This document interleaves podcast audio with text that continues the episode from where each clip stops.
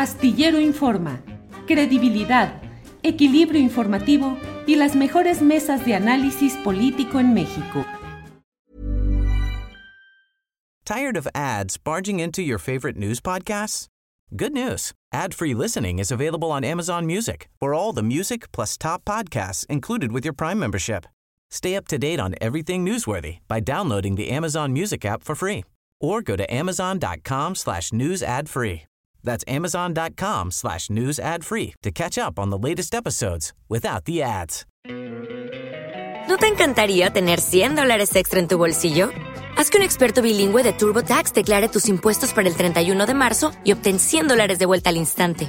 Porque no importa cuáles hayan sido tus logros del año pasado, TurboTax hace que cuenten. Obtén 100 dólares de vuelta y tus impuestos con 100% de precisión, solo con Intuit TurboTax. Debes declarar para el 31 de marzo. Crédito solo aplicable al costo de la presentación federal con TurboTax Full Service. Oferta sujeta a cambios o cancelación en cualquier momento.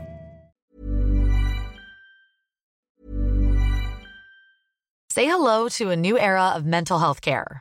Cerebral is here to help you achieve your mental wellness goals with professional therapy and medication management support. 100% online. You'll experience the all new Cerebral Way, an innovative approach to mental wellness designed around you. You'll get a personalized treatment plan from a therapist, prescriber, or both in a safe and judgment free space. Your cerebral therapist or prescriber will outline a customized plan with clear milestones along the way so you can get to feeling your best. With Cerebral, you're not alone in your mental health journey. We're here to empower you to live a fulfilling life. So take that first step towards a brighter future and sign up today at cerebral.com slash podcast and use code ACasts to get 15% off your first month. Offer only valid on monthly plans. Other exclusions may apply. Offer ends July 31st, 2024. See site for details. Tired of ads barging into your favorite news podcasts? Good news. Ad-free listening is available on Amazon Music. For all the music plus top podcasts included with your Prime membership. Stay up to date on everything newsworthy by downloading the Amazon Music app for free or go to amazon.com slash news ad free.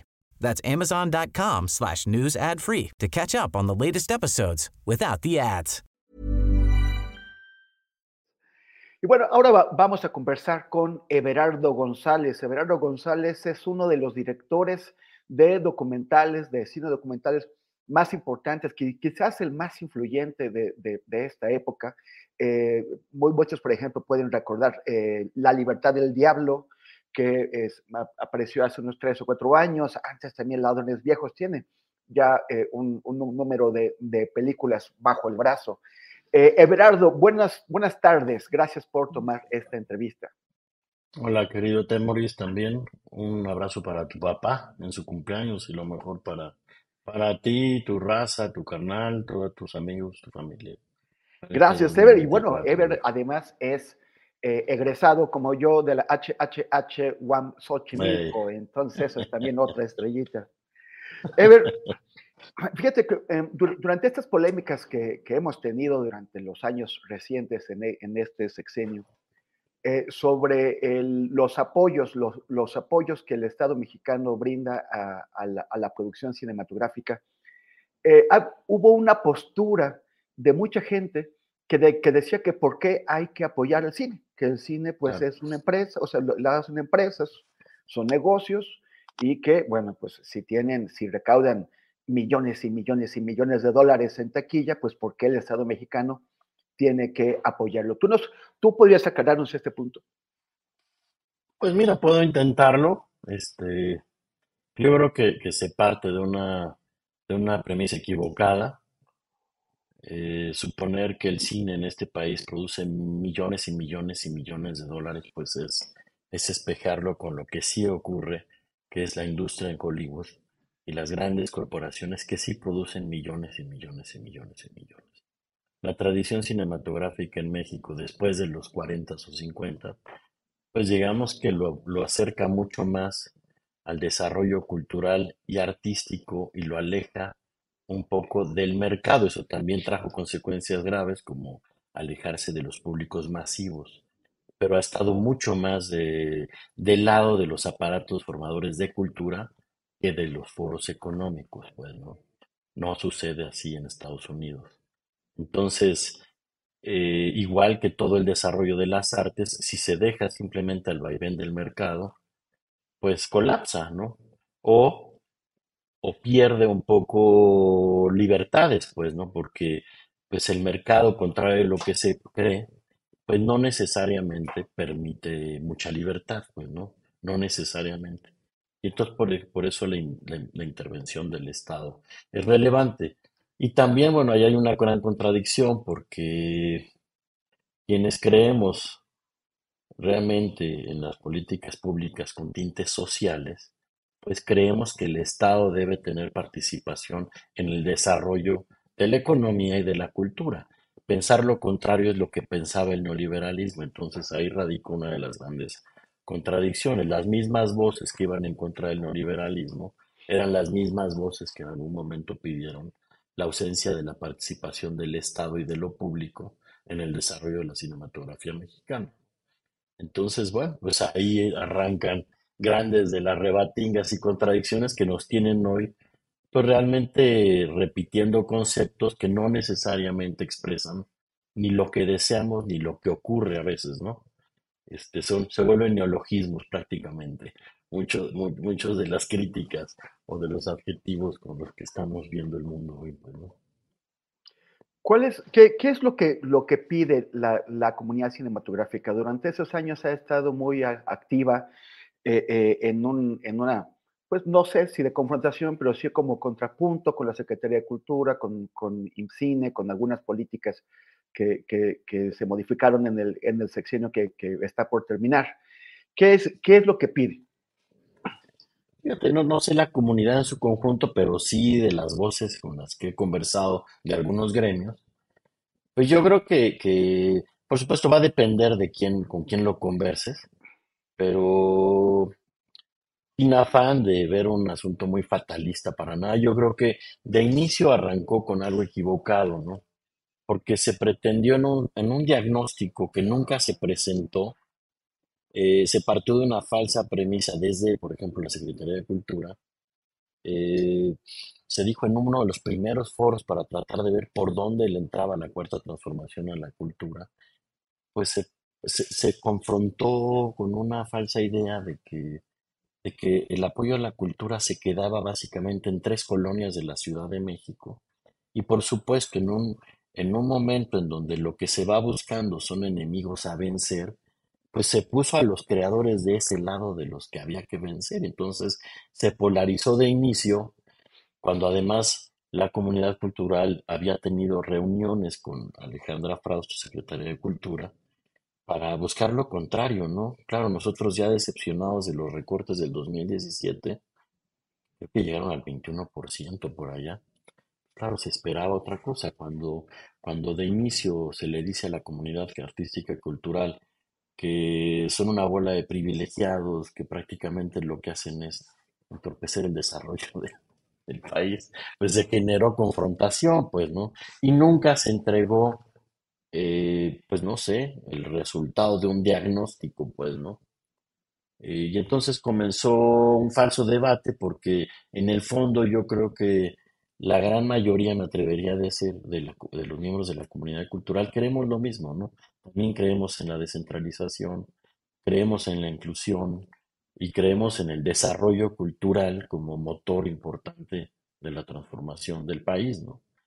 Pero bueno, de repente eh, ocurrió que, que quizás nos vimos con uno de los periodos más acríticos desde el poder y desde la peligresía, te diría yo, ya ni siquiera de los seguidores, que ponían a cualquiera que osaba cuestionar las, nuevas medidas del lado de la ultraderecha, casi, casi yunquistas, ¿no?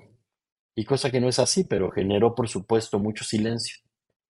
Eh, ¿Qué ocurrió? Que claro que eh, por un lado vino esto y por otro lado eh, todo este diagnóstico que arrojó un estudio que había hecho Irmeréndira Sandoval, tristemente célebre y, que había que desaparecer los fideicomisos, pues no solo se desapareció el del FONCA, sino todos los mecanismos de producción como los teníamos entendidos, ¿no?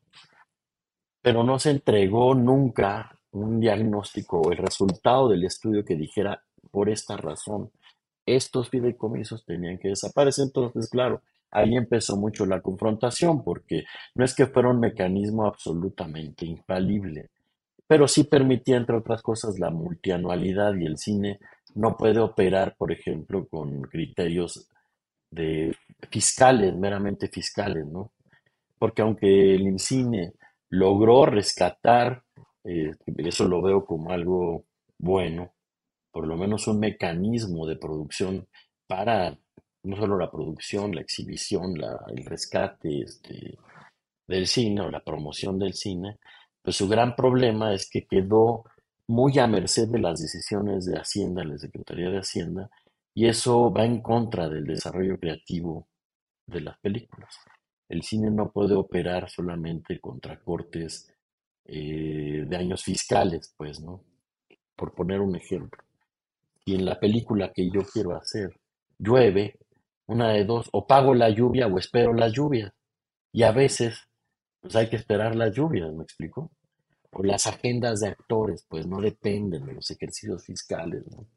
Y entonces generó mucha confrontación porque todo esto ocurre, pues frente a un además desafortunado anuncio de Mario Delgado de que no solamente no iba a desaparecer el fideicomiso, sino se iba a fortalecer y noches posteriores a mano alzada en una madrugada se votó todo lo contrario de la promesa pública que hizo el partido en el poder de que se iba a fortalecer, claro que generó confrontación. Ahora, hay algunos que están a favor y quienes están en contra, ¿no? Yo, yo pienso que todo fue un mecanismo que buscaba algo bueno, pero que ha sido mal ejecutado. Y pues bueno, a las pruebas me remito, ¿no? al extinguir estos mecanismos también de, de, pues de, manejo financiero, pues pasó lo que pasó con los pagos atrasados a los trabajadores de, Bellas Artes, los sistemas nacionales no reciben su lana mes con mes como históricamente fue, sino a veces el 15, a veces el 20, a veces el 25. El FOCINE a veces sí entrega los recursos a tiempo y a veces no. Eh, en fin, se generó un aparato burocrático muy complicado que, pues, que hizo muy, ha hecho muy ineficiente para algunos, ¿no? Este, pues el manejo financiero del recurso público, pues, ¿no? Eh, y eso, pues, generó confrontación al mismo tiempo, pues, que veíamos como la cuarta parte del presupuesto destinado a la cultura se iba a las obras de Chapultepec, que debiera ser una obra celebrada, pero que no deja de ser una obra centralizada, ¿no? Centralista, pues, ¿no? Y que pues no tendría por qué destinar todo el dinero, o por lo menos la cuarta parte del presupuesto, a Chapultepec. Y luego pues vino la pandemia, ¿no? Este, no hubo realmente mecanismos de respaldo, tuvo que, desde el cine, tuvo que ser una alianza entre Netflix y la Academia de Cine para buscar dinero que ayudara a los trabajadores debajo de la línea de la producción mientras no se podía filmar. Entonces, pues eso, mientras por otro lado, yo veo una intención clara de, de la Secretaría de Cultura de visibilizar comunidades invisibilizadas, cosa que me parece justo, pero me parece que ha habido mala comunicación con el sector o con los gremios eh, y se ha generado confrontación en algunos, no te diría por supuesto que en todos, hay quien ve en esto que todo camina bien. Hay cosas que hay que celebrar, esto de la inclusión me parece que visibilizar a un montón de comunicadores o cineastas emergentes, por ejemplo. Eh, eso es algo muy bueno. Eh, me parece, por ejemplo, que lo que hizo Cristian Calónico con el Procine en la Ciudad de México fue muy bueno también. Yo creo que Cristian trabajó mucho. Eh, se, continuó el Eficine, se abrió una nueva cineteca, se rescató el mecanismo, Ahora bien, pues bueno, este, que sí estuvo terrible, se nos congeló la propuesta de reforma a la Ley Federal de Cinematografía. Y ahí había mucho para destrabar, pues, ¿no? Eh, mucho trabajo que se hizo durante la pandemia, no solo entre los gremios, sino de la mano con la Secretaría de Cultura y el propio Instituto Mexicano de Cinematografía, pues que está congelada, ¿no? Este, y eso, todo eso, pues hace que sea difícil celebrar este, estos años de transformación en la política pública este, mexicana, ¿no? destinada a la cultura. Nos queda un, minuto nada más, Ever, pero tú crees, tú esperas que las, que las campañas, que las, que las, que las candidatas incorporen eh, las problemáticas de la producción cinematográfica en sus, en sus agendas? ¿Tú has visto algún tipo de interés o crees que, quedará como otro tema al, que no le ponen atención? Pues mira, este, eso es incierto, querido Temoris, no lo sé. En campaña siempre se dirigen a todos, ¿no? Hubo reuniones con la comunidad cinematográfica en la campaña, en las campañas anteriores, ¿no? Este, hubo mucha promesa, inclusión, había mucha comunión, ¿no? Después cambia. Entonces, pues yo pensaría que va a depender mucho de qué tanto aprecio real, genuino, tengan las candidatas por un arte como el cinematográfico. Si no es algo de su interés, pues siempre lo verán como, como, como colguije de Europel, pues, ¿no?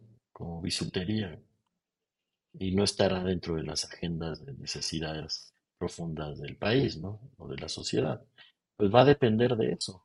Yo pensaría que Claudia, que tiene incluso eh, eh, familia dentro de la industria cinematográfica, sea sensible, ¿no?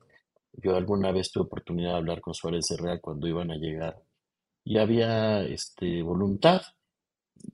Pienso yo, por ejemplo, que lo que hicieron en Ciudad de México, te decía, con el Procine fue bueno. Creo que hubo una muy buena comunicación de Cristian Calónico con la comunidad y fue bastante respetado. Y por el otro lado, pues de la mano de Consuelo Sáizar, que aunque tuvimos muchos roces eh, confrontaciones en su administración, pues no dejó de ser también un periodo que impulsó los festivales de cine, eh, renovó la Cineteca Nacional, se generó la red de cinetecas nacionales del país. O sea que por los dos lados podría haber esperanza de que sí sea un tema ah, pues, pues, más relevante de lo que ha sido en los últimos, en los últimos cinco años, pues, ¿no? O sea que, que sea para bien, yo lo único que digo es eso, ¿no? Finalmente, eh, el cine no deja de ser una de las artes más privilegiadas porque genera más recursos, ¿no? A mí me preocupa sobre todo las artes escénicas, ¿no? Mucha parte de las artes plásticas que se vuelven prácticamente dependientes al 100% de la inversión pública. Y sus creadores también, pues, ¿no? Aquí en el cine incluso nos tocó que ese vacío de poder que se generó pues fue tomado por las corporaciones de, de streaming y pues por lo menos trabajo tenemos, ¿no? pero me preocupa mucho la gente de, danza, la gente de plástica, la gente de teatro, que sí es difícil que tengan una vida rentablemente económica, porque además también el tema de la seguridad social a los creadores, pues también fue promesa, ¿no? Este, no, no, no ocurre, entonces, pues no, no somos tan privilegiados, somos un sector que cuando cumpla 65 o 70 años se va a ver en un problema gigantesco como se vieron personajes de la talla de Felipe Casals o Poleruc, ¿no? Este, que, la vieron complicada, la vieron negra, ¿no? Este, la manera de ganarse la vida, gente buena que aportó al país, este, en fin, que dedicó su vida al desarrollo, al impulso de la cultura de este país, ¿no? Yo creo que no hay que perder la memoria histórica, ya que nos gusta tanto eh, recordarla, ¿va?